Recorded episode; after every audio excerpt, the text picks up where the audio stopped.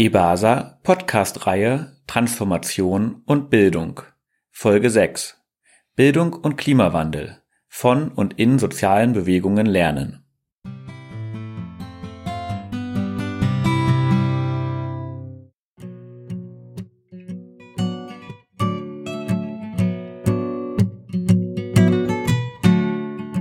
Die Existenz der Klimakrise ist eigentlich schon lange bekannt. Viel geändert hat das an ihrem Fortbestehen bisher nicht. Nun hat es die Klimabewegung, allen voran Fridays for Future, geschafft, Klimawandel ganz oben auf der politischen Agenda zu verankern. Im Rahmen unserer Veranstaltungsreihe Bildung und Transformation führten wir Anfang Oktober 2019 in Mainz eine Veranstaltung zum Verhältnis von Bildung und dem Kampf gegen den Klimawandel durch. Dabei sollte auch die Bedeutung von sozialen Bewegungen als wichtige Lern- und Bildungsorte in den Mittelpunkt rücken. Zu Gast hatten wir Luise von Fridays for Future Mainz und Alex vom Klimakollektiv. Beide werden sich gleich zu Beginn selbst vorstellen. Die Veranstaltung bestand aus drei Fragenrunden, in denen uns Luise und Alex ihre jeweilige Perspektive präsentierten und uns an ihre Erfahrungen teilhaben ließen. In den ersten Runden ging es um Ziele, Forderungen und Strategien im Kampf gegen den Klimawandel. Anschließend war das Thema soziale Bewegungen als Orte des Lernens und der Bildung. Zum Abschluss stellten uns Luise und Alex konkrete Bildungskonzepte vor und diskutierten den Stellenwert von Bildung. In diesem Podcast hört ihr die Aufzeichnung des Großteils der Veranstaltung. Bevor es mit den drei inhaltlichen Fragenrunden losging, stellten die beiden kurz ihren persönlichen Werdegang vor und berichteten, wie und warum ihre Organisationen entstanden und wie sie sich entwickelt haben. Alex vom Klimakollektiv machten den Anfang. Ja, äh, danke Felix, danke Carlos für die Einladung. Ähm, und auch gut, dass ich es genau noch geschafft habe, zwei Kilometer joggend über die Rheinbrücke. Das war auf jeden Fall ähm, die richtige Entscheidung, die Strategie zu wechseln. Ähm, genau. Ja, ähm, genau. Ich bin Alex. Ich arbeite ja, sagen wir mal, freiberuflich meistens für das Klimakollektiv, ein Bildungsverein, einen kleinen, der in Köln sitzt. Wir haben uns 2014 gegründet als Verein, als gemeinnütziger Verein, weil wir als langjährige Aktive so mit den ersten Klimacamps im Rheinland 2011, 2012, so die ersten Anti-Braunkohle-Proteste mit 25 Leuten auf der Kohleschiene und diese, weil wir gemerkt haben, da fehlt uns innerhalb der Bewegung, aber auch nach außen Akteur, der Bildungsarbeit macht, der natürlich die Arbeit macht, die auch irgendwie für Aktionen stattfinden, wie Mobilisierungsveranstaltungen, Infoveranstaltungen zu der Thematik, zu der Problematik, weil damals, damals, äh, also vor ein paar Jahren, vor sieben Jahren gab es, oder vor sechs Jahren gab es diese, habe ich das Gefühl, diese Zusammenhänge oder diese Debatte noch, dieser Diskurs ähm, so noch nicht, diese Verknüpfung von Braunkohle, Klimagerechtigkeit und ähm, ja auch vielleicht einer Wachstumskritik. Uns war aber klar, dass wir nicht ähm, einen Bildungsverein gründen wollen, der Bildung um der Bildung willen macht, also irgendwie Wissensvermittlung zu individuellen Verhaltensänderungen und Nachhaltigkeit, ganz allgemein ist mal gefasst, sondern schon was, was irgendwie auf Praxis, auf einen anwendungsbezogenen ähm, Methodik, also man, Timo, der eine bei uns im Kollektiv, sagt immer Bildung mit Kopf, Herz und Hand, also mit allen Sinnen irgendwie äh, erfahrbare Bildungsangebote schaffen.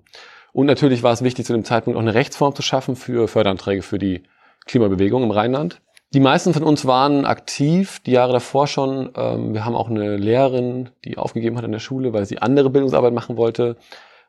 Und wir haben ab 2014 dann auch langsam ähm, mit ersten Bildungsangeboten begonnen, die damals zum Beispiel noch auf dem Klimacamp im Rheinland stattgefunden haben. Zum Beispiel so ein das erste größere, was wir organisiert haben, äh, mit organisiert haben, war so ein Windradbau-Workshop. Das heißt, auf dem Klimacamp äh, praktisch zu lernen, wie können wir eigentlich unsere eigene Energieversorgung aufbauen.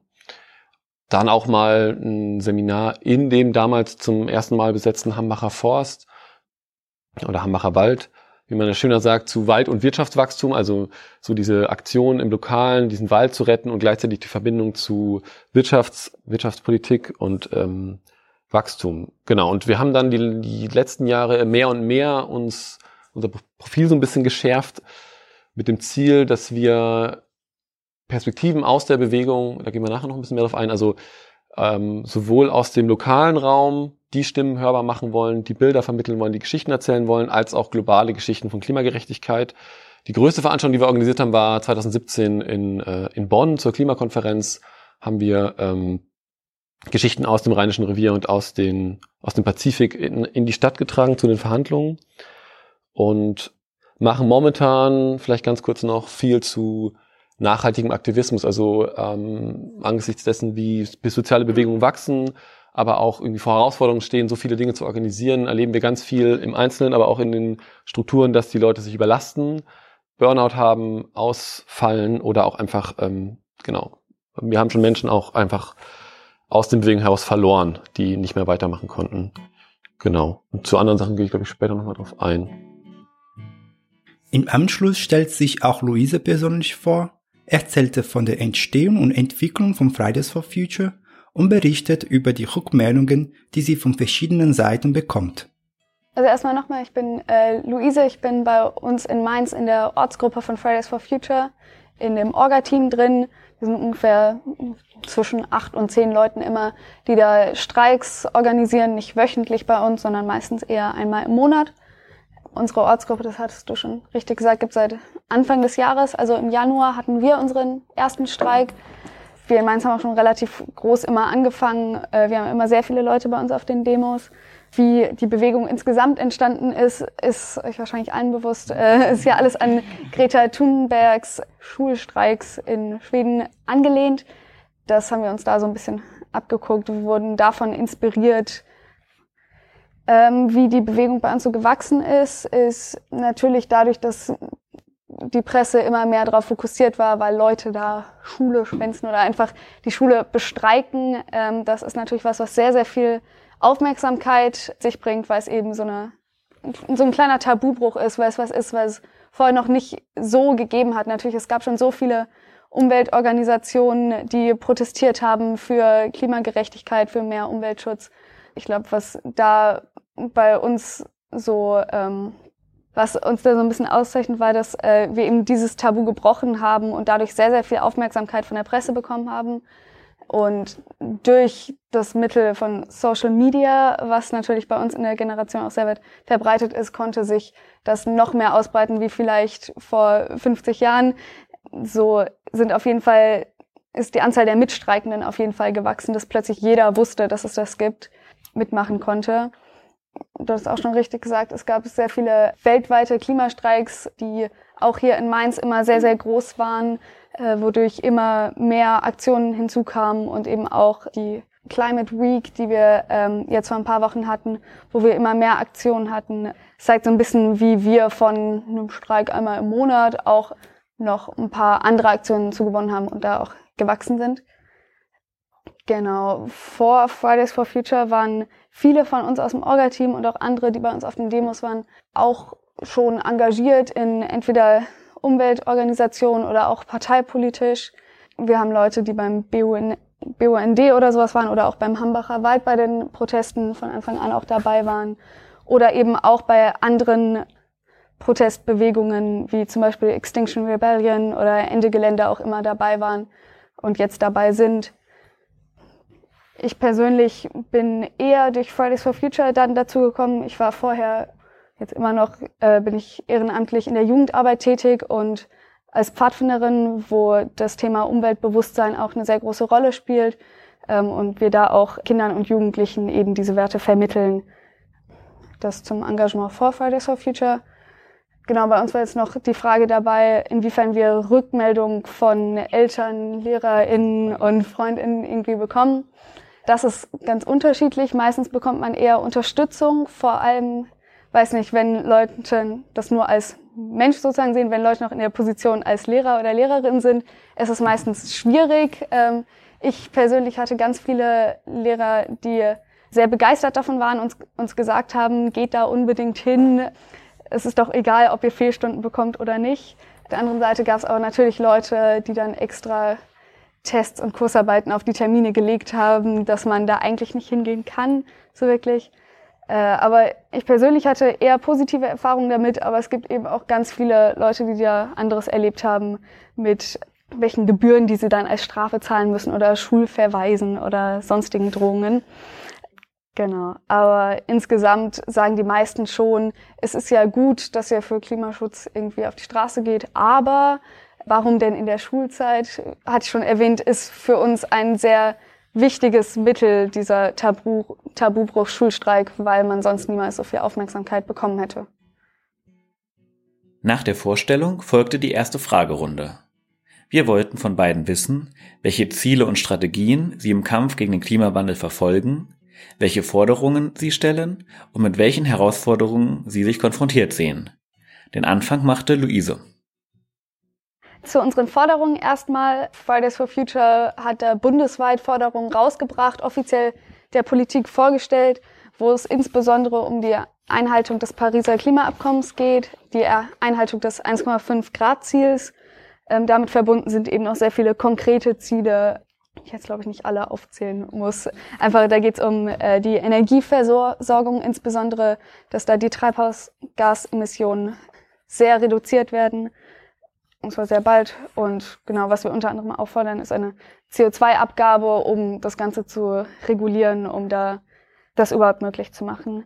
Neben diesen bundesweiten Forderungen, die es bei Fridays for Future gibt, haben wir in Mainz auch lokale Forderungen, weil es nicht nur mit der Politik bundesweit zu tun hat. Wenn die Regelung haben, ist das sehr gut, das muss sein. Das kann aber nur im Einklang mit auch lokalen Veränderungen irgendwie gemeistert werden. Da in Mainz haben wir einige Forderungen, die sich auch wieder um die Energieversorgung drehen, dass zum Beispiel in öffentlichen Gebäuden nur äh, Energie aus erneuerbaren Energiequellen äh, bezogen wird. Die Stadt Mainz soll, das haben wir gefordert, vielmehr zur Aufklärung zu Klima- und Umweltschutz beitragen und das fördern. Ebenso soll, soll es staatliche Maßnahmen dafür geben, dass die Wirtschaft auch umweltfreundlicher wird, dass es da auch Anreize gibt, sich dafür einzusetzen. Ganz großes Thema ist für uns auch der ÖPNV. Äh, wir wollen, dass der in Mainz kostenfrei wird. Natürlich kann man auch erstmal in kleineren Schritten vorgehen und das wenigstens billiger machen und besser ausbauen, dass eben genau der Autoverkehr vor allem in der Stadt stark reduziert wird bis zu einer autofreien Innenstadt. Äh, da gibt's mehrere Varianten. Wir haben konkrete Forderungen dazu auch. Genau. Fahrradverkehr soll natürlich auch ausgebaut werden, um eben Autoverkehr zu reduzieren. Grünflächen sollen mehr in der Stadt aufgebaut werden und zur umweltbewussten Ernährung soll es noch Maßnahmen geben.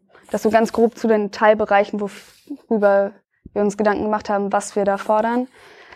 Unsere Strategie ist in erster Linie, die Öffentlichkeit wirklich zu erreichen, Aufmerksamkeit darauf zu lenken und im Rahmen von friedlichen zivilen Ungehorsam zum Teil auch da eben die Aufmerksamkeit einfach darauf zu lenken, dass jetzt Sachen gemacht werden müssen, dass wir jetzt handeln müssen, weil wirklich nicht mehr viel Zeit ist. Wie schon gesagt, unser größtes Mittel ist da eben der Streik von Uni, Schule und Betrieb vor allem auch, dass man dadurch nochmal mehr Aufmerksamkeit bekommt neben nur dem Streiken versuchen wir auch immer wieder ins Gespräch zu kommen, ob mit PolitikerInnen oder euch jetzt. Genau, um da einfach Missverständnisse aufzuklären, Aufmerksamkeit wieder drauf zu richten. Also unser Ziel ist es, einen gesamtgesellschaftlichen Wandel herbeizuführen. Der setzt natürlich voraus, dass wir auch Kooperationen mit anderen Organisationen haben und Kontakt zu nicht allen Menschen und Gruppen von Menschen da halten. Äh, große Herausforderung für uns ist einmal, was Alex du auch schon angesprochen hattest, der nachhaltige Aktivismus, dass wir da nicht alle, weiß nicht, also dadurch, dass Fridays for Future so schnell gewachsen ist, hatten wir bis jetzt noch kaum die Möglichkeit, wirkliche Strukturen aufzubauen, die es ermöglichen, dass das alles mit ein bisschen weniger Aufwand läuft und ähm, es auch immer einen Nachwuchs gibt, weil wer jetzt irgendwie ein komplettes Jahr lang schon immer alles für Fridays for Future gemacht hat, kann das nicht, weiß nicht, bis ans Ende seines Lebens oder so machen. Wir brauchen immer neue, junge, motivierte Leute, die da Interesse haben, sich auch zu engagieren, die dann nicht sofort immer überfordert sind. Sonstige Herausforderungen sind natürlich aus diesem politischen Protest, dass es nicht nur ein Protest bleibt, sondern eben auch in die politische Gestaltung mit einfließt und die politischen Institutionen auch beeinflusst, dass da das, was wir sagen, auch wirklich in die Tat umgesetzt wird, dass unsere Forderungen auch umgesetzt werden, was ähm, ein schwieriger Schritt ist, was wir natürlich immer noch nicht gemeistert haben. Da hoffen wir einfach, dass es noch besser wird. Aber das ist eine große Herausforderung, der wir uns stellen müssen. Ähm. Anschließend an Luise folgte Alex mit seiner Antwort auf die Frage nach Zielen, Strategien, Forderungen und Herausforderungen im Kampf gegen die Klimakrise. Ja, ich wollte auch nochmal, genau, du hast ja schon gesagt, also da kommen wir auch später nochmal zur Zusammenarbeit mit Fridays for Future, aber genau, ich finde es sehr, sehr ähm, in vielen Dingen bewundernswert, was Leute da gelernt haben, auch zum Thema Lernen und Bildung innerhalb von Fridays for Future. Also ich glaube, wir versuchen jetzt mal für unseren Verein zu sprechen und ein bisschen in dem Kontext zu bleiben und nicht so persönlich meine politischen Ziele und Forderungen und Strategien rauszustellen. Ich glaube, so ein bisschen nochmal, ähm, vielleicht auch als Abgrenzung zu Fridays for Future, verstehen wir uns, glaube ich, die letzten Jahre nochmal stärker als Teil der Klimagerechtigkeitsbewegung, die nochmal stärker, glaube ich, diesen einerseits expliziter wachstumskritischen Ansatz hat, so. Wir wollen oder wir sehen, dass wir einen fundamentalen Systemwandel brauchen, der, ähm, oder wir fordern einen gesellschaftlichen, einen, also einen Wandel der Wachstumsparadigmas hin zu einem gesellschaftlichen Modell, was ein gutes Leben für alle ermöglicht und da auch nochmal die soziale Gerechtigkeit sowohl global gesehen als auch lokal nochmal stärker in den Fokus. Also uns geht es auch darum, dass wir sagen, wir wollen nicht nur CO2-Reduktion, wir wollen eine Gesellschaft, am besten Fall auf globaler Ebene, die in vielen Bereichen der Gesellschaft basisdemokratischer ist, die ähm, soziale Gerechtigkeit im Blick nimmt und ähm, dadurch auch ökologisch gerecht ist. Genau. Und da sind wir, glaube ich, ähm, nochmal mehr in dieser Graswurzelbewegung, die irgendwie sich vielleicht da nochmal radikaler äußert und sagt, wir brauchen wirklich einen fundamentalen, grundlegenden Wandel innerhalb der nächsten Jahre und keinen Green New Deal oder eine CO2-Steuer, die verbessert wird. Als Strategie, also wir haben im, innerhalb unseres Bildungskollektivs immer so drei Schlüsselbereiche des Wandels, in denen wir arbeiten wollen und natürlich mit unseren begrenzten Ressourcen mal mehr, mal weniger, das uns gelingt. Das sind so schöne Begriffe wie Diskurs und kollektive Aktion, äh, Aufbau alternativer Räume und Bildung. Zu dem Bildungsbereich, wo ich am stärksten aktiv bin, geht es uns darum, dass wir sagen, wir wollen, und es war die letzten Jahre halt immer stark Thema, weg von diesem, dies, dass bei vielen Menschen eben bei dieser Thematik Klimakrise oder als ich angefangen habe zum Thema Braunkohle, Kohleabbau zu arbeiten, da habe ich den Leuten auch erstmal versucht, dann irgendwie über eine witzige und, und, und, und persönliche Art und Weise näher zu bringen, warum ich mich überhaupt damit beschäftige. Also dass es ein Thema ist und warum es ein relevantes Thema ist. Also irgendwie eine Auseinandersetzung mit bestimmten Themen statt einer Verdrängung, eine Selbstbefähigung statt einer Hilflosigkeit. Und ähm, ich habe ich hab Umweltpsychologie studiert und bei uns geht es auch viel darum, wie können wir Menschen vom Wissen, also Wissen vermitteln, was aber nicht zu Bewusstsein wird und dann nichts daraus resultiert, sondern irgendwie eine ein Handeln initiiert. Also über verschiedene, ähm, zum Beispiel ganz nah sind wir eben, oder wir sind ja eben aus der Bewegung, aus der sozialen Bewegung heraus. Diese Bildungsarbeit, die wir machen, die zieht viel darauf ab, dass wir ein Verständnis davon, was passiert in sozialen Bewegungen, was können soziale Bewegungen erreichen, wie funktioniert gesellschaftliche Veränderung und auch, dass gesellschaftliche Veränderung Marathon ist und kein, äh, kein Sprint. Das ist so ganz zentral bei uns. Und da knüpfen wir halt auch dann mit dem anderen schon wieder dran, dass wir sagen, okay, wir wollen Leute motivieren, aktiv zu werden und zwar nicht nur in einem individuellen, konsumorientierten äh, Verhaltensmodell, sondern eben ganz stark in einem, in sich in Gruppen zu organisieren und äh, auf struktureller Ebene Veränderungen zu erreichen. Natürlich geht es auch um eine so mentale Infrastrukturen, eigene Denkweisen, Gewohnheiten verändern, weil sonst man das eigene Verhalten auch nicht anpasst. Aber ähm, genau, es geht ganz stark die letzten Jahre darum, dass wir Wissen innerhalb von der Bewegung, der Klimagerechtigkeitsbewegung teilen und irgendwie neue Konzepte einführen. Das war zum Beispiel nachhaltigen Aktivismus, der so aus den USA rübergeschwappt ist, irgendwie mit einer Publikation, einem Buch und Workshops reinzubringen, um ähm, Menschen eben langfristig widerstandsfähiger zu machen.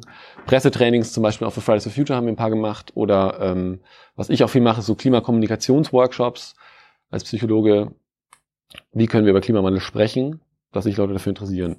Genau, was als letztes so, diese Aufbau alternativer Projekte, das ist was ein bisschen untergegangen. Wir waren in den letzten Jahre viel mit unseren begrenzten Ressourcen beschäftigt, ähm, diese ganze Debatte, diesen Diskurs irgendwie zu verändern und die Aktion zu unterstützen. Und äh, es ist noch ein Projekt, aber so einen eigenen Bildungsort, an dem Bildungsarbeit irgendwie stattfinden kann, aufzubauen. So, Herausforderungen. Ähm, also ich glaube, die größte Herausforderung, die wir, also die ich sehe für mich persönlich die letzten Jahre, ist dieser, dieser Druck, dieser Zeitdruck tatsächlich, zu sagen, und das erleben wir jetzt ja, den gibt es schon seit Jahren, der wird immer stärker. Und in diesem, unter diesem Druck zu entscheiden, was sind die richtigen Prioritäten, welche Projekte, welche Förder, also zu welchen Themen arbeiten wir, was braucht gerade sozusagen diese sehr dynamische soziale Bewegung irgendwie. Genau, zum Beispiel ähm, diese junge Fridays for Future Bewegung oder wollen wir Extinction Rebellion unterstützen oder nicht.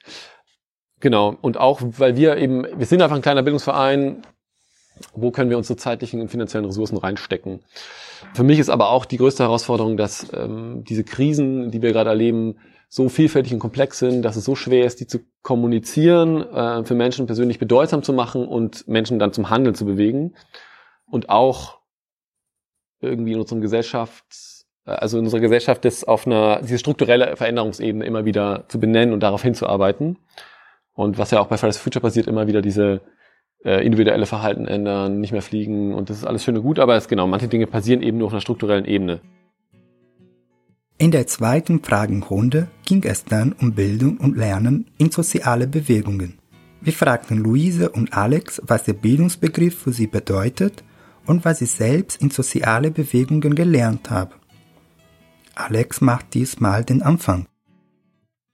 Also generell glaube ich, dass soziale Bewegungen und Bildung und Lernen einfach so verzahnt sind, dass es immer und überall stattfindet im besten Fall. Es kann natürlich auch sein, dass es nicht so ist, aber und für mich selber, also am besten lässt sich das wahrscheinlich erzählen an tatsächlich der eigenen Geschichte. Also als ich 2010, 2011 irgendwie mit dieser Thematik so in Kontakt gekommen bin, habe ich konnte ich keine kein Presseinterview geben. Ich hätte niemals ein Klimacamp mit organisieren können. Ich hätte ähm, oder ich wäre auch nicht irgendwie ähm, zu dieser Thematik auf eine Bühne gestiegen und hätte irgendwas gesagt. Und ich glaube, damals gab es tatsächlich jetzt im Rheinland, in NRW oder auch jetzt in der Klima Gerechtigkeitsbewegung so wenig Leute und so wenig Wissen und so wenig Erfahrung, dass alles eigentlich so ein bisschen eine Neuaneignung, eine Erarbeitung war. Also wenn ich mir die ersten Klimacamps noch vor Augen führe, so dieses irgendjemand muss es machen, aber keiner kann's. So und dann ist natürlich die Frage so, wer eignet sich das an und wie machen wir das?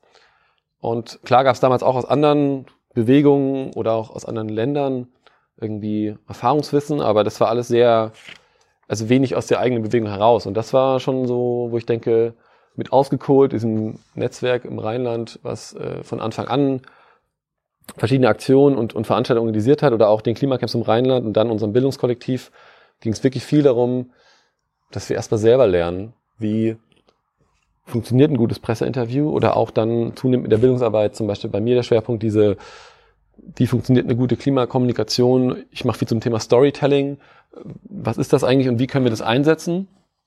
Und ich sehe Bewegung schon als, um es mal so, also als alternative Bildungsinstitution. Ne? Also es ist schon so ein, es passiert unglaublich viel an Lernprozessen auf verschiedenen Ebenen, praktisch, theoretisch, Vernetzung. Ähm, es wird unglaublich viel an Wissen weitergegeben und Kompetenzen angeeignet, die dann wieder angewandt werden können, im besten Fall an verschiedenen Orten in anderen Thematiken.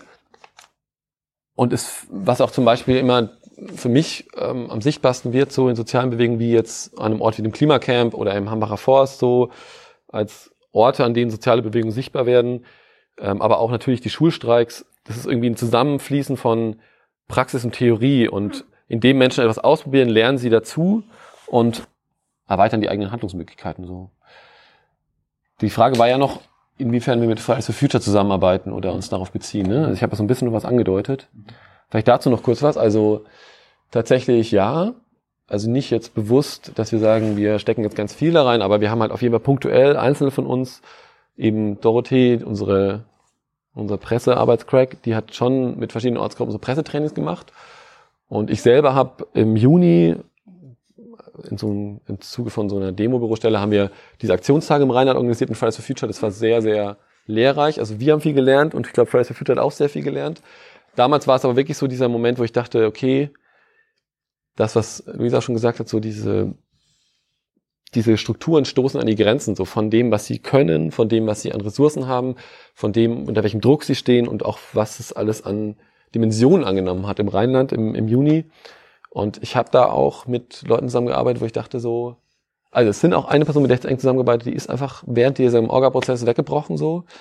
Und da wollte ich, genau, da fand ich so schon nochmal so krass bewundernswert, aber das, ähm, ich finde es total wichtig zu sehen, dass soziale Veränderungsprozesse richtig scheiße lange brauchen. Und auch gerade in diesem Momentum, diesem historischen, wo diese, diese Dynamik so groß ist, wird trotzdem einfach noch in einem Jahr und in zwei, drei und fünf Jahren diese Strukturen und diese Leute brauchen so. Deswegen take care so, ja. Auf Nachfrage berichtet Alex noch, wie er selbst mit der Klimagerechtigkeitsbewegung in Kontakt gekommen ist und wie seiner Meinung nach Menschen den Weg zu sozialen Bewegungen finden. Also mir persönlich war das auf jeden Fall so bisschen zufällig. Ich wurde angequatscht, ob ich denn nicht zu so einer Aktion würde, wollen kommen würde im Blockade von einem Kraftwerk 2010. Äh, ich dachte so, Kohle ist doch überhaupt kein Thema mehr, bin ich nicht hingefahren so. Ne? Da saßen mit 25 Leuten auf der Schiene, keiner hat sich dafür interessiert. Die RWE nicht, Polizei nicht und die Medien nicht. Ähm, und dann bin ich tatsächlich, äh, da war ein Platz frei im Auto, Leute aus Osnabrück sind da hingefahren zu der ersten Besetzung vom Hambacher Forst, da war ein Waldfest. Und das war so mein Momentum, wo ich da hingefahren bin. Das war ein total schönes Fest mit, das erzähle ich auch immer wieder auf, ähm, auf Workshops und Veranstaltungen, weil das so, den Raum aufmacht, dass es kein Zauber ist. Ich wurde nicht als Aktivist geboren. Das ist immer wichtig, finde ich auch, um auch Leute den Weg in der Bewegung zu zeigen. So dieses Gefühl von, es gibt Momente, in denen äh, habe ich das erlebt, diesen Tagebau gesehen, diesen Wald erlebt, die Rodung und ich habe gecheckt, so hey, das ist so krass, das hat mich nicht mehr losgelassen und äh, mich dann mehr und mehr reingezogen, dass ich halt immer mehr von meinem Leben darum aufgebaut habe oder das immer mehr beeinflusst hat. Und ich glaube tatsächlich, dass es auch, da kommen wir vielleicht auch nachher noch drauf, aber dieses, es gibt schon so diesen, diese, diese Veranstaltungen, die ich mache, sind oft so auch bedeutsame Geschichten erzählen, dass die Leute verstehen, was es bedeutet, zu Hause zu verlieren, was es bedeutet, äh, Klimawandel zu erleben, aber auch ähm, irgendwie eine Verbindung herzustellen, dass die Leute merken, ey, ähm, soziale Bewegungen sind nicht was Abstraktes und das hat Fridays for Future halt voll krass geschafft. Es findet an vielen Orten statt, es ist sichtbar, es machen Leute aus meiner Peer Group und es ist tatsächlich auch nicht irgendwie die eine Person, die halt irgendwie die Ökoklamotten in der Klasse trägt, die da hingeht, sondern es ist irgendwie was, was über die sozialen Medien, über die, Me über die Presse, über auch irgendwie anderes halt sozusagen anschlussfähig wird. Und das ist was, was in den Veranstaltungen manchmal gelingt, also wo ich auch mal wieder Rückmeldungen kriege, manchmal, hey, oder ich treffe dann Leute, die es sagen, so, dass sie irgendwie über so eine Veranstaltung oder über so Diskussionen da reingefunden haben. Aber das hat irgendwie Fridays for Future auf jeden Fall besser geschafft als wir. ja. Im Anschluss an Alex präsentiert uns Luise ihre Antwort auf die Frage, was der Bildungsbegriff für sie bedeutet und berichtet von ihren Erfahrungen zum Thema soziale Bewegungen als Lernort. Sie beginnt mit ihrem persönlichen Werdegang und dem Weg zum Aktivismus. Erstmal zu mir selbst, also generell dadurch, dass aus meinem, meiner Familie habe ich auch schon ein bisschen dieses Umweltbewusstsein immer so ein bisschen mitbekommen. Also meine Mutter war da schon auch immer sehr besonnen drauf, irgendwie, was wir als Familie dann konsumieren oder eben nicht. Weshalb ich schon von Anfang an dieses Bewusstsein so ein bisschen drin hatte und dann eben auch als Pfadfinderin da immer mehr so rangeführt wurde, dass die Umwelt, die Natur hier wirklich besonders ist und auch ein sehr wichtiger Aspekt unseres Lebens sein sollte.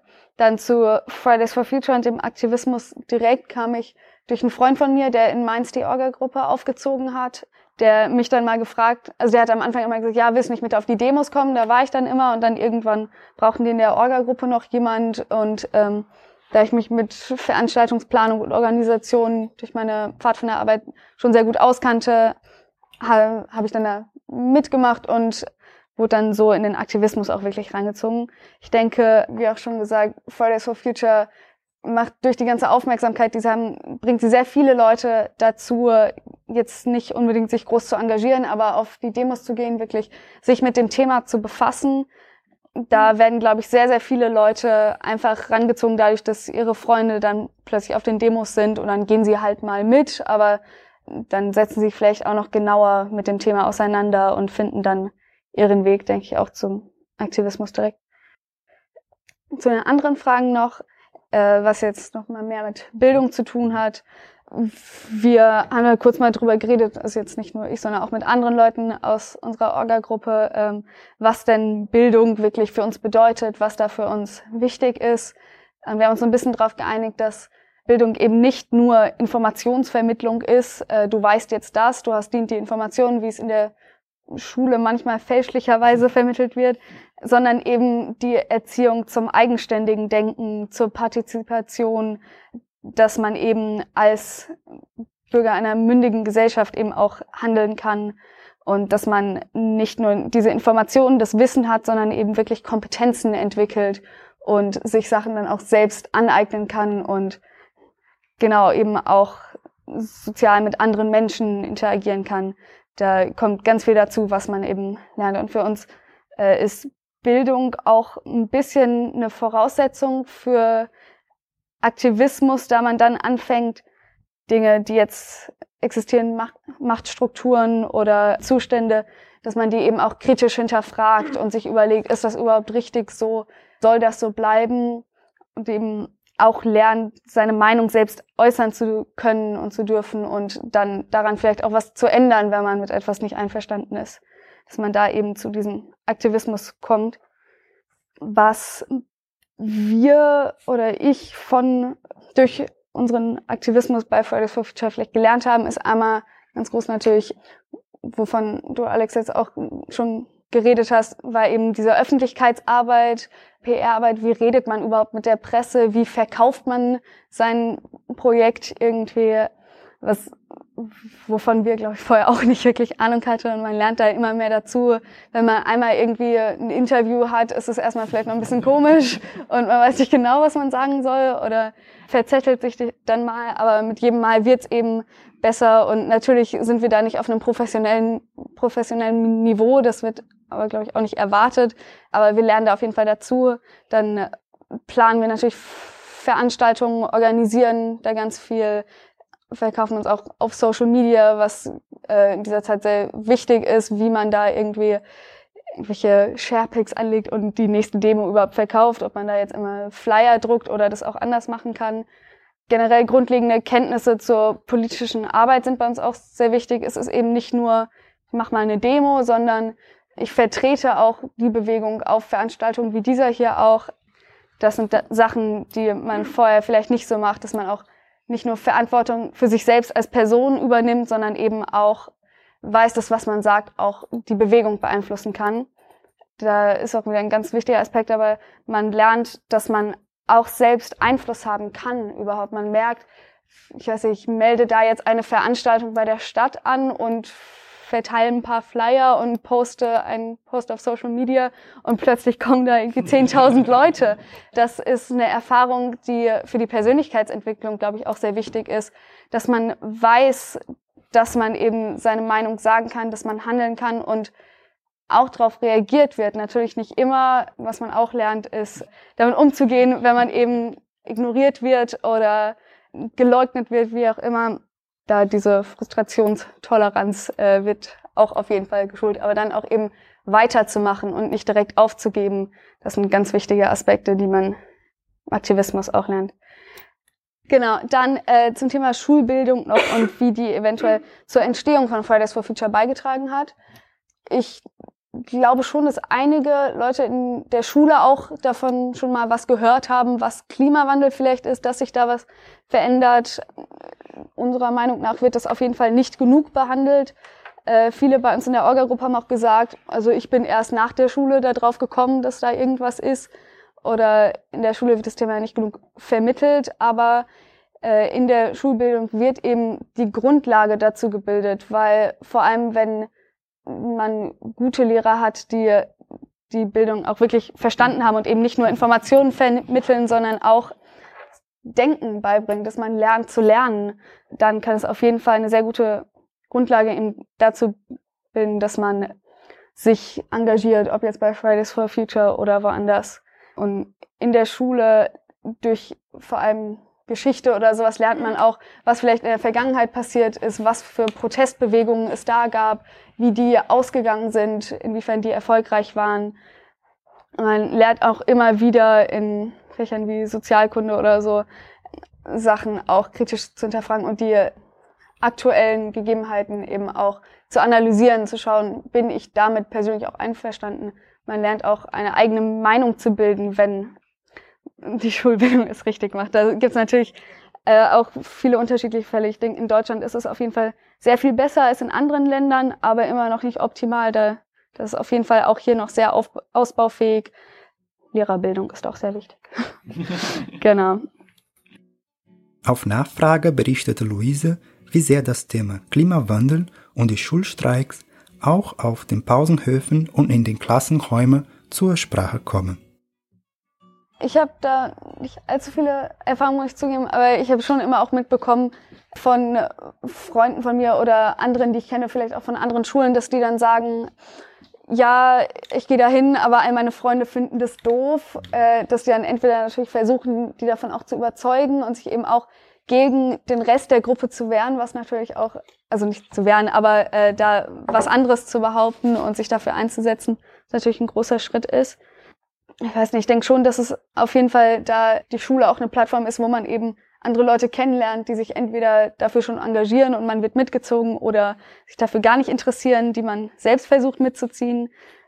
Ja, ich denke einfach dadurch, dass Schule ein Ort ist, wo man sehr, sehr viele Leute kennenlernt, die sich auch mit komplett anderen Themen auseinandersetzen als man selbst vielleicht, die da, also wenn ich jetzt zum Beispiel bei Fridays for Future total engagiert bin und mich sehr für Umweltschutz einsetze, dann habe ich ja auch irgendwie Freunde, die dann, weiß ich, bei Amnesty International oder sowas unterwegs sind und sich eher für Menschenrechte oder sowas einsetzen, was ja alles irgendwie zusammenhängt, aber trotzdem dann nochmal ein ganz anderer Aspekt einfach ist. Und ich denke schon, dass dort einfach durch die Vielfalt an Menschen, die da ist, sehr viel, man sehr viel Einfluss auf andere auch hat und sehr viel Austausch stattfinden kann.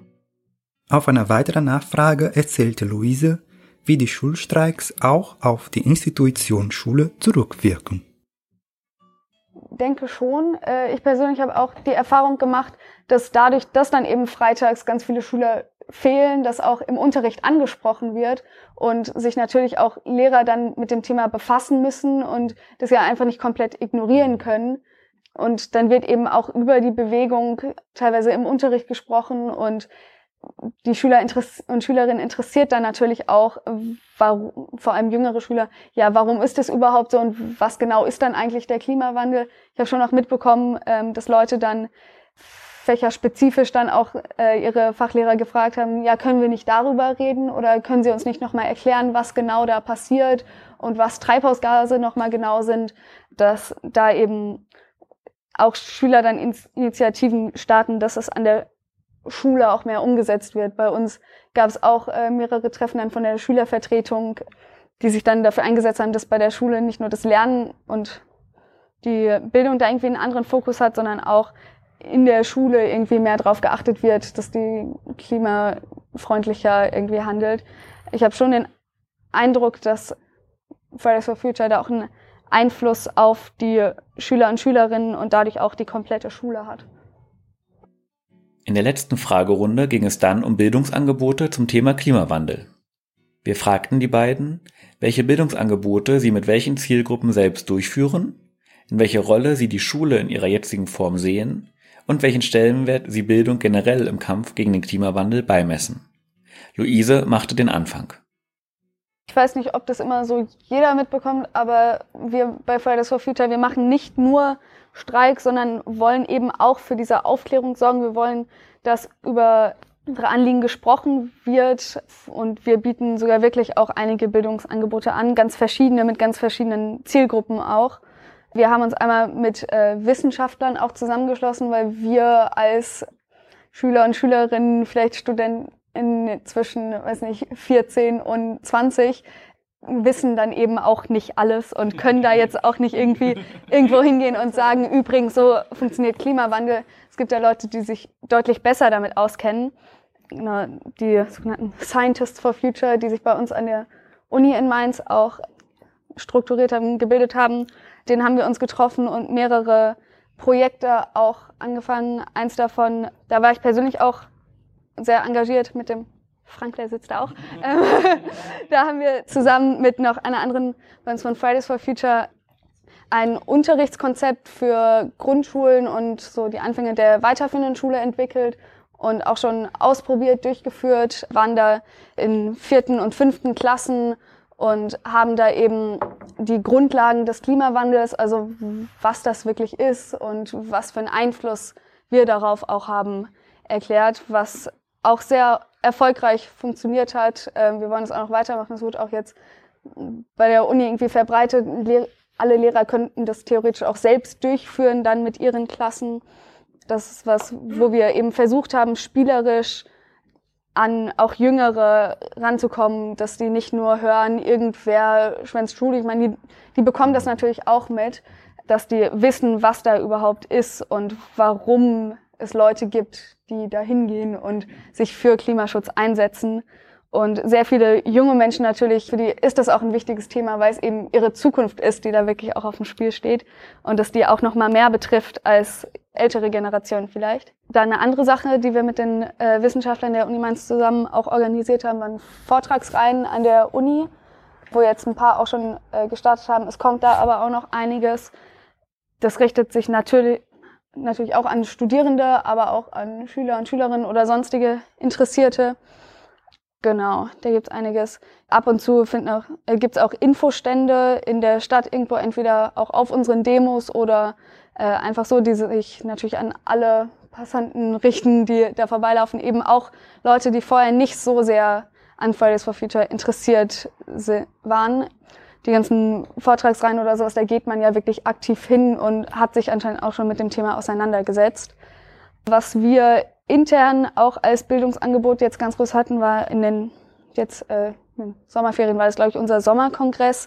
Das war gerichtet an wirklich Fridays for Future AktivistInnen, die wirklich auch schon aktiv sind, wieder wirklich Teil der Orga-Gruppe oder sonst wie sich mit dem Thema auseinandersetzen.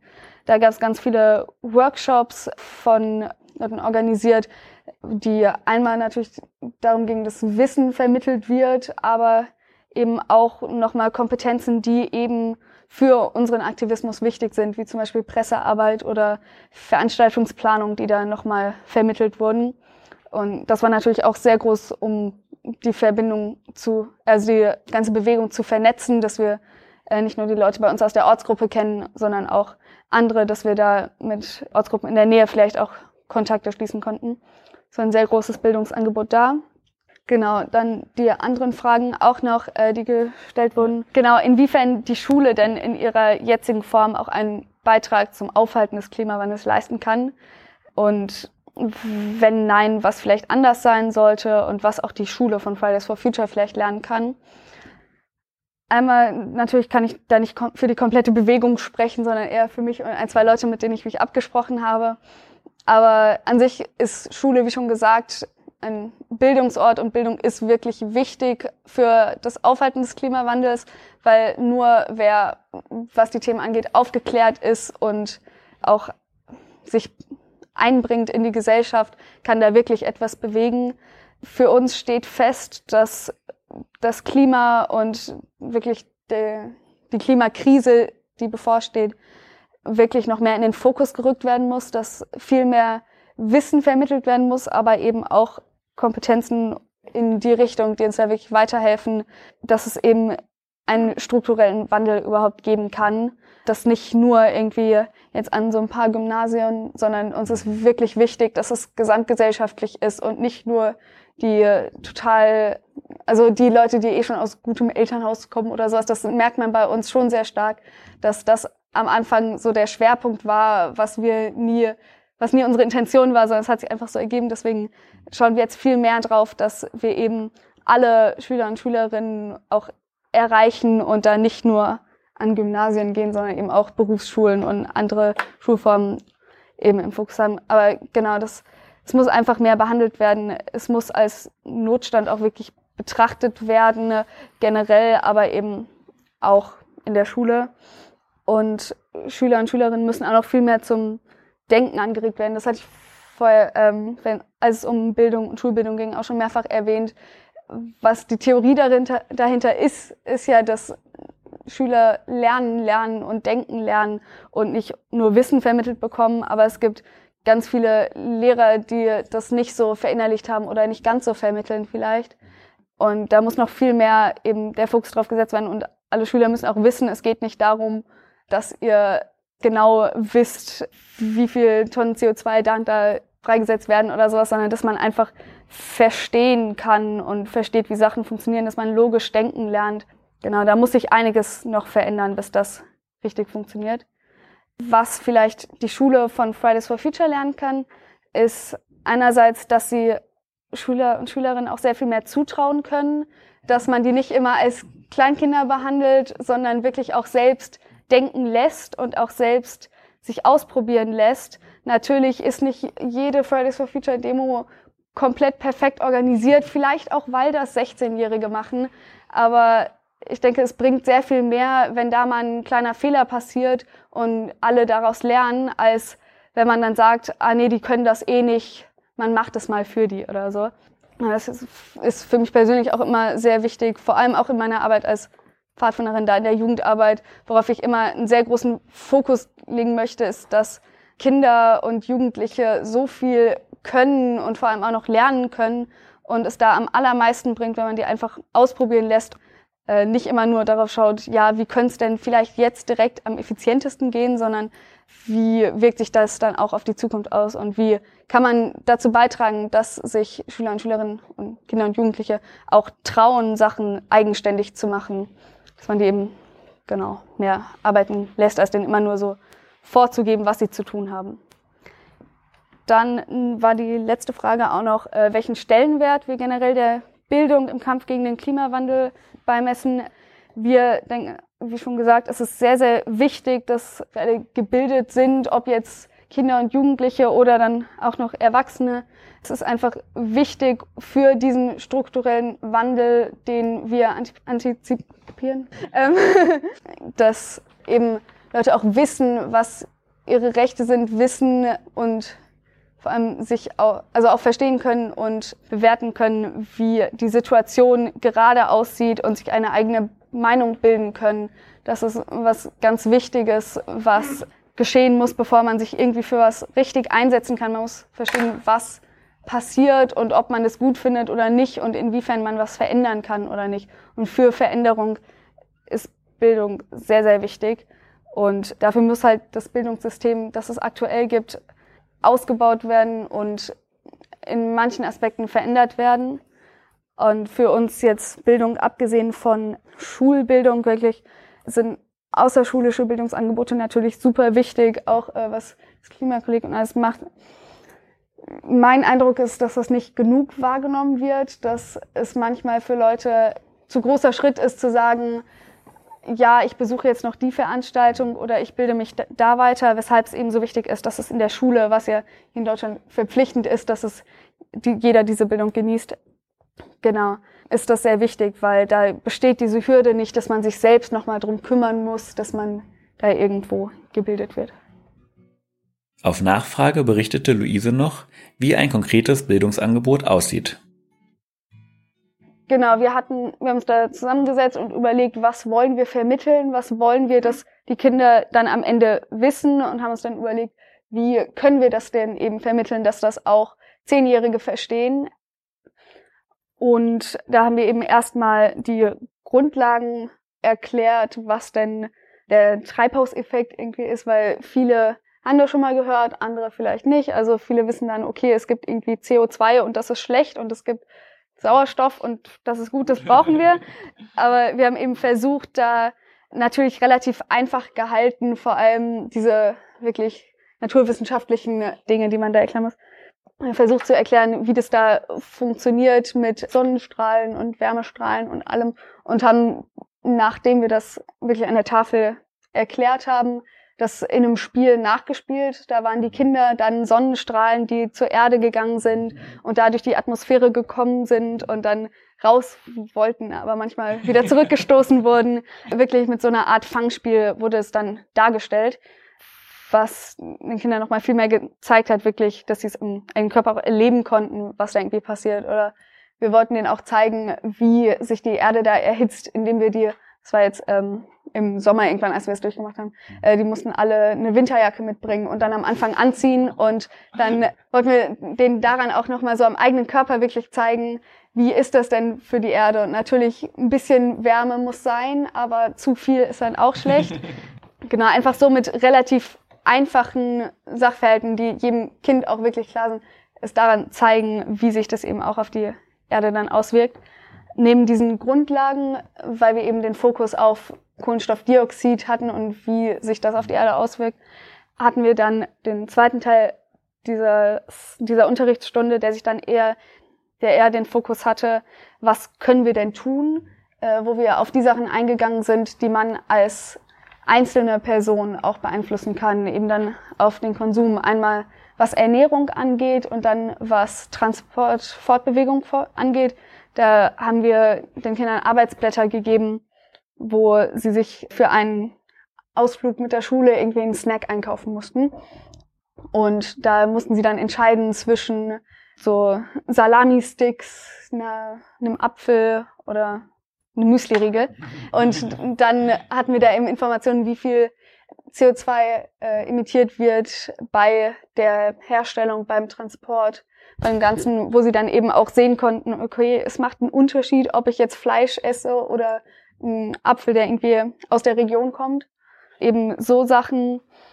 Und dann beim zweiten dann, okay, du willst zu einem Freund fahren und es soll später regnen, lässt du dich von Mama und Papa fahren oder fährst du vielleicht mit dem Fahrrad hin, läufst du da einfach vor so alltägliche Entscheidungen äh, haben wir die Kinder gesetzt, dass sie sich einfach da Gedanken machen können, okay, was heißt denn, was bedeutet da denn was? Natürlich kann man schwierig dann Zehnjährigen erklären, ja, man soll selbst darauf achten, aber wirklich wichtig ist, dass die Politik das und das und das macht. Den Aspekt haben wir dann nur kurz angesprochen, aber nicht so in die Tiefe behandelt, weil das eben, man muss immer schauen, was denn wirklich wichtig ist, um das jetzt zu verstehen. In Anschluss an Luise berichtete auch Alex von seinem Bildungsansatz, konkreten Bildungsangeboten sowie dem Stellenwert von Bildung.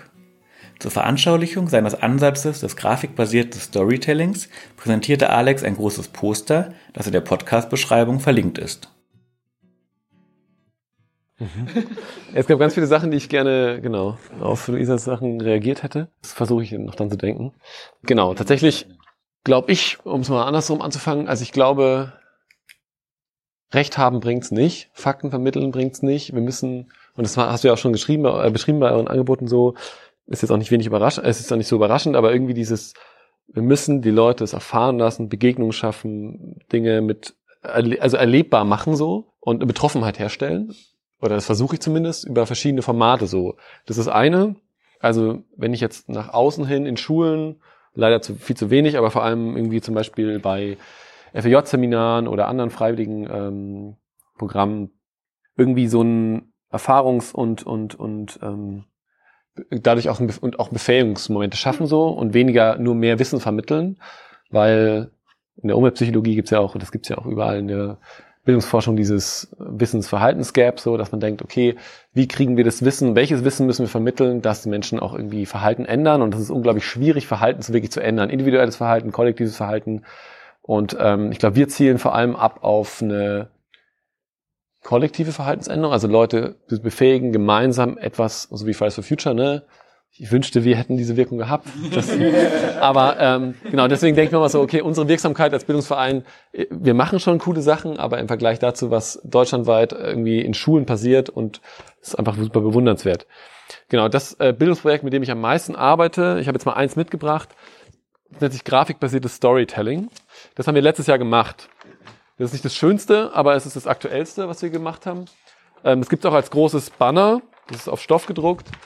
Und damit gehen wir, in geben wir Seminare, Workshops, dazu haben wir auch Bildungsmethoden entwickelt, weil ich glaube, über so einen Zugang zum Beispiel, über so eine Visualisierung lassen sich ganz viele, das, also so ganz viele Inspirationen setzen. Die Leute wollen oder verschiedene Zielgruppen, also Kinder, Jugendliche, junge Erwachsene, ältere Menschen, wollen das entdecken, rausfinden, wie die Zusammenhänge sind und zum Beispiel das Bild haben wir letztes Jahr, es war pünktlich fertig zum 6.10. zur Großdemo. Es war eigentlich gedacht dafür zu verstehen, wie Bewegungen funktionieren und eher so ein Trostpflaster für die, ähm, aber es war tatsächlich dann auch so ein Verständnis dafür, warum haben wir den Wald gerettet? Was steht dahinter für eine Bewegung, die jahrelang gewachsen ist und die so divers ist? Also wie funktionieren soziale Bewegungen? Und ihr seht in dem Bild genau ganz viel zu Hambacher Forst, verschiedene Aktionen, verschiedene Akteure, ob das jetzt rechtliche Unterstützung ist, das Klimacamp zu sehen, die Waldbesetzung, aber auch die strukturelle Ebene, also die lokalen Folgen und die strukturelle Ebene, da wo die Entscheidungen getroffen werden und da wo auch unser Wirtschaftssystem ist. Und das ist, glaube ich, was, also ich arbeite mit zwei Grafiken vor allem und da ähm, ist so, dass das nach außen viel mache, so da lässt sich halt viel über die Verbindung zwischen Klimagerechtigkeit, Wachstumskritik, Kohle und auch zum Beispiel ähm, sozialen Bewegungen sprechen. Genau, dazu haben wir Bildungsmaterialien entwickelt und versuchen auch mit Multiplikatoren-Schulungen das weiterzugeben und auch so ohne Copyright. Also es ist klar, freuen wir uns, wenn wir davon leben können. Aber es geht wirklich darum, dass die, und es gibt auch immer wieder Rückmeldungen, wo diese Bilder plötzlich auftauchen und wo Leute dazu Workshops geben. Und das ist ziemlich faszinierend. Also es war so eine Möglichkeit, um, es gibt unglaublich viele WGs, in denen dieses Bild im Wohnzimmer oder der Küche hängt zum Beispiel. Also das irgendwie breiter zu streuen. Wir haben auch schon mehrere tausend Plakate davon verteilt. Was wir sonst vor allem innerhalb der Bewegung machen, ist, wie ich schon gesagt habe, also wir versuchen neue Konzepte einzuführen zum nachhaltigen Aktivismus war eins. Es geht gerade auch viel so um, ich weiß nicht, ob Leute von euch Transformational Resilience kennen. Das ist auch ein Konzept aus den USA. Also wie können wir selber individuell, aber auch als Bewegung resilienter werden und nicht uns jetzt nur an den Klimawandel anpassen, aber auch ähm, resilienter, ähm, das hat auch mit nachhaltigem Aktivismus zu tun, aber so angesichts dessen, was die Klimakrise mit uns macht und mit der Welt, irgendwie weiterhin widerständig bleiben und ähm, Resilienzstrategien entwickeln. So, das ist auch ein Konzept, was so in Deutschland noch nicht gibt, wo wir versuchen irgendwie vielleicht dazu was zu entwickeln. Oder diesen Begriff von Climate Anxiety, also Klimaangst, was auch jetzt Extinction Rebellion stark macht. Und genau, gleichzeitig auch dann noch so Pressearbeit, Skills weitergeben oder auch Sachen, die wir selber gelernt haben, ob das jetzt beim Ende Gelände, Klimacamp oder anderen ähm, Bündnissen war. Was wir momentan als Kooperationsprojekt haben, was ziemlich groß ist, ist mit einem spanischen, äh, wie sagt man dazu, Bildungszentrum, ULEX Center heißt es, haben wir äh, einen Antrag gestellt und organisieren elf Kurse, die so von diesem Herbst bis den Herbst 2020 dauern. Sind, ich würde sie als wirksame Bewegungstrainings bezeichnen.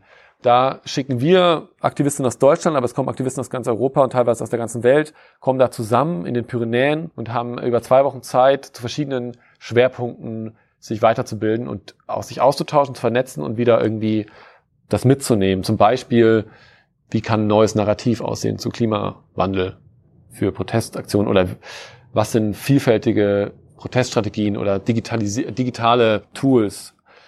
Ähm, und es geht auch ganz viel, da geht es auch ganz viel um Resilienz und so.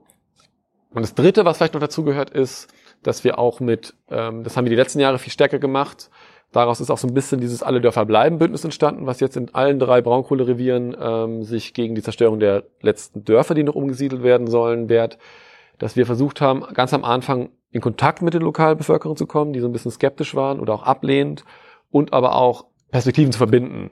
Genau, da haben wir zum Beispiel Theaterveranstaltungen organisiert, Filmabend und dann eben auch diese Ausstellung, die 2017 und jetzt auch, ich habe sie gestern erst in Bochum aufgebaut, die Geschichten erzählt von den Menschen aus den Dörfern und was sie tun als Protest. Wie ich schon gesagt habe, also der Hintergrund ist der Versuch mit mh, hm, vielleicht, also ich, ich habe das Gefühl, was ich mache vor allem, sind diese Workshops und Vorträge und Seminare mit diesen Grafiken. Und da ist mein Anspruch auf jeden Fall, ähm, was wir schon immer wieder aufgegriffen haben, ne? ein Verständnis zu entwickeln, was können wir als Einzelne und gemeinsam erreichen, wie kann Gesellschaft verändert werden und wie können wir auch etwas begegnen, was so groß und unlösbar scheint wie Klimakrise. Und das aber auf eine Art und Weise, die nicht vortragsmäßig, die nicht wissensmäßig ist, sondern irgendwie eigene Erfahrungen verknüpft und mit Methoden und mit irgendwie einem Setting, wo die Leute das Gefühl haben, sie, sie eignen sich das selber an und entdecken das auf eine spielerische Art und Weise. Kommt auch immer auf die Zielgruppe an, manchmal so Fingermalfarben und dann decken wir verschiedene Ebenen in diesem Bild. Äh, kann man super machen als Kinderprogramm. Genau, vielleicht noch mal kurz zu, genau, jetzt sind wir schon zu Erfahrungen und Herausforderungen. Wir kommen, also es liegt auch an unseren Ressourcen und wie wir aufgestellt sind, dass jetzt gerade der Schwerpunkt tatsächlich mehr darauf liegt, zu versuchen zu gucken, was brauchen die verschiedenen Bewegungen und was können wir da stemmen. Äh, ich habe das Gefühl, wir kommen viel zu selten in Schulen rein und in den Lehrplan und können da wirksam irgendwie Bildungsarbeit machen. tatsächlich habe ich das Gefühl, die letzten, und das ist auch krass Fridays for Future zu verdanken, diesen ganzen Debatten, es ist so viel leichter geworden, zu diesen Themen dann doch irgendwie da was zu machen und aber auch an, an, an Wissen oder an Erfahrung anzuknüpfen. Und vor allem diese Arbeit, die wir machen, zieht ja viel darauf ab, einfach diese kollektiven Erfahrungen aufzuarbeiten und Veränderungsvorstellungen und auch dann irgendwie vielleicht im besten Fall dieses, ja, wohin kann das denn führen? Was wollen wir denn also als utopische Vorstellung herauszuarbeiten? Und da habe ich das Gefühl, diese Erfahrungen sind da. Die meisten waren bei Fridays for Future, haben eine Demo sozusagen erlebt. Das ist für die nichts Neues, nichts äh, Exot, äh, ist ein blödes Wort, aber sowas total Fremdes. Das ist auf jeden Fall eine super Erfahrung. Also ich habe das die letzten eineinhalb Jahre oder letzte Jahr vor allem gemerkt, das war, war Wahnsinn. Also ich wurde eingeladen in eine Schule und die wollten alle was zu Hambacher Forst und Endegelände und Aktionen. Und das war wirklich so, ich dachte, okay, wow, es ist halt irgendwie salonfähig geworden, über zivilen Ungehorsam zu reden an Schulen. Und am Anpunkt ist dann die Lehrerin rausgegangen, weil sie meinte, so wenn ich nicht dabei bin, dann habe ich es nicht gehört. Ähm, genau, ich glaube, manche Sachen habe ich schon angeschnitten. Die Herausforderungen als so ein kleiner Bildungsverein sind wirklich manchmal ganz pragmatisch. Wer macht welche Arbeit, wer macht die ganze Bürokratie und wer finanziert das eigentlich? Also diese Projektgelderabhängigkeit ist richtig anstrengend. Und wir sind einfach nicht momentan nicht so gut aufgestellt mit festen Stellen. Das ist einfach als Bildungsverein ein totales Dilemma. Es wird sich jetzt wahrscheinlich im nächsten Jahr nochmal ändern, aber genau, das bestimmt halt ganz viel, wie viele Ressourcen wir haben. Und auch, dass wir nun mal irgendwie als kleines Bildungskollektiv jetzt versuchen, hier in Deutschland über so globale Themen zu sprechen, ist ja beim generell globales Lernen und irgendwie diese Themen gut aufzuarbeiten. Das haben wir damals 2017 gemerkt, zum Beispiel mit den Pacific Climate Warriors, als wir da mit diesen jungen Erwachsenen aus den Pazifikstaaten, die sich zusammengeschlossen haben, unter dem Motto We are not drowning, we are fighting, also wir äh, trinken nicht, wir kämpfen, um zu überleben oder für unsere, für uns zu Hause, einfach diese Perspektiven dann irgendwie gut wiederzugeben und nicht zu verfälschen und dann auch für diese Menschen zu sprechen, finde ich immer herausfordernd. Und tatsächlich, ähm, was ja auch immer so ist, jetzt stelle ich da so eine Methode vor, die ja, Visual Storytelling ist voll innovativ und so. Man macht ja dann doch immer wieder Sachen, die einem, die man kann. Ich, genau, das mache ich jetzt seit zwei, drei Jahren. Aber manchmal sich neue Sachen zuzutrauen und neue Methoden anzueignen, ist schon auch echt manchmal schwierig. Also so ganz pragmatisch. Ich wollte ich mal zwei so kleinere Alltagssachen äh, reinbringen. Weil wir jetzt nochmal zu dem Stellenwert von Bildung. Ich glaube, Bildung ist generell super wichtig für soziale Bewegungen. Auch wenn wir aus Deutschland rausgucken. Wissen und Bildung ist super wichtig. Und gleichzeitig glaube ich aber, was ich schon gesagt habe, andere Dinge sind noch wichtiger. Was dann real daraus gemacht wird, was real passiert, also Interventionen, ähm, Kampagnen, Druck, Freiräume, also viele Dinge, super wichtig. Natürlich ist Bildung oft die Grundlage dafür, dass man irgendwie überhaupt sich dann beschäftigt, was man sich utopisch wünscht, dass es andere Konzepte von Gesellschaft gibt, dass es irgendwie soziale Veränderungsprozesse gibt, die von Bewegungen in der Vergangenheit erkämpft wurden. Das ist zum Beispiel auch was, was ich super wichtig finde, das hast du ja schon angesprochen, dass man nicht die Fehler wiederholt, die in der Vergangenheit gemacht wurden. Und zum Beispiel, das muss ich jetzt mal kurz thematisieren, Extinction Rebellion als Aktionsform ist gerade super populär. Extinction Rebellion ist eine Aktionsform, die gerade sehr populär ist, aus Großbritannien in Deutschland gerade diese Woche eine Aktionswoche hat, Straßenblockaden macht, total viel Medienpräsenz hat. Und ich finde es total verheerend an manchen Punkten, dass sie sich eben nicht so stark darauf beziehen, wo dieses, wo, also wo diese Bewegung herkommt. Das hat jetzt nichts mit einem verletzten Stolz zu tun, dass ich jetzt die letzten sieben Jahre das gemacht habe und habe keine äh, Lorbeeren dafür geerntet. Aber an anderen Punkten, ich würde sagen, wir haben super viel aus der Anti-Atom-Bewegung gelernt. Das haben wir immer gesagt. Und die Anti-Atom-Bewegung hat super viel äh, aus den USA gelernt. So dass Bewegungen voneinander lernen und sich aufeinander beziehen und eben Fehler, die in der Vergangenheit gemacht wurden, die jetzt an manchen Punkten aus verschiedenen Gründen gerade gemacht werden, und das ist nicht, dass die nicht sagen, dass die links sind, ähm, sondern eher andere Sachen, die kommunikationsmäßig falsch laufen, so wo ich denke, da wäre so, so ein Wissenstransfer. Ich weiß nicht, ob wir das verpasst haben. Wir können das auch nicht alles machen, aber als, als Bildungsverein, aber es ist tatsächlich was, wo ich merke, da ist Bildung und Wissensweitergabe unglaublich wichtig innerhalb von Bewegungen weil auch sowohl von der vergangenen Bewegung lernen als auch global Wissen zu verbreiten dazu beitragen kann, dass soziale Bewegungen anderorts wirkungsvoller werden.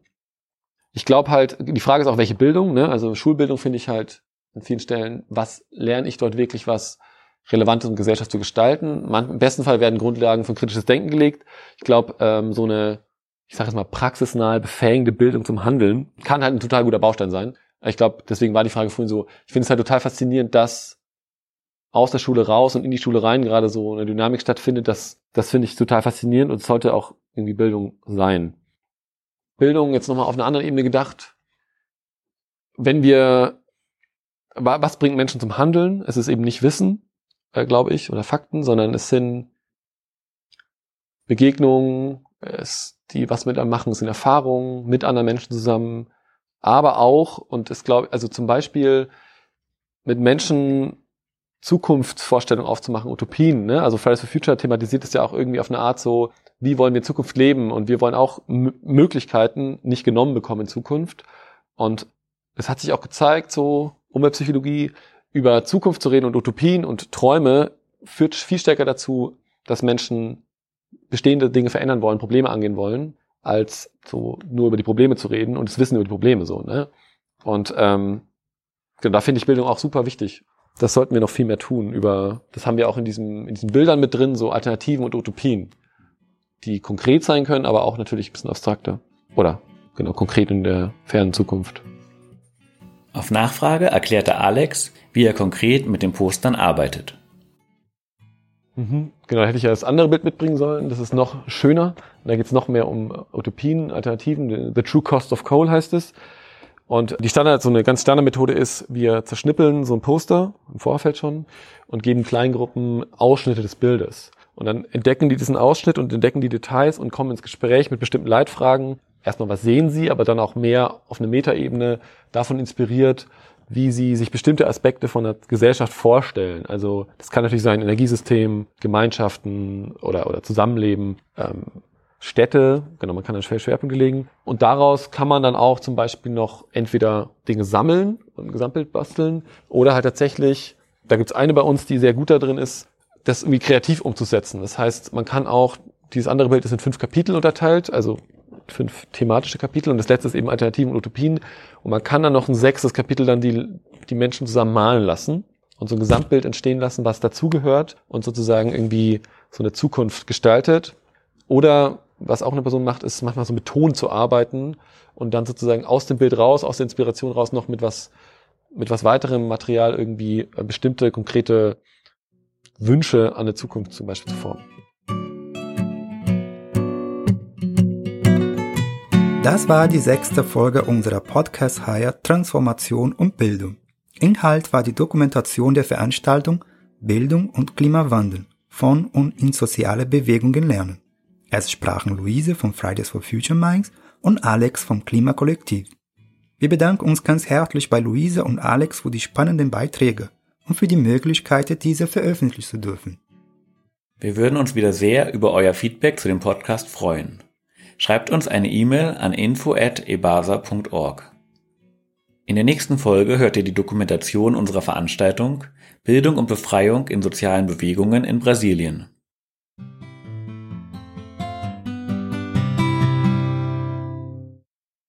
Alles Gute und bis zum nächsten Mal, sagen Carlos und Felix.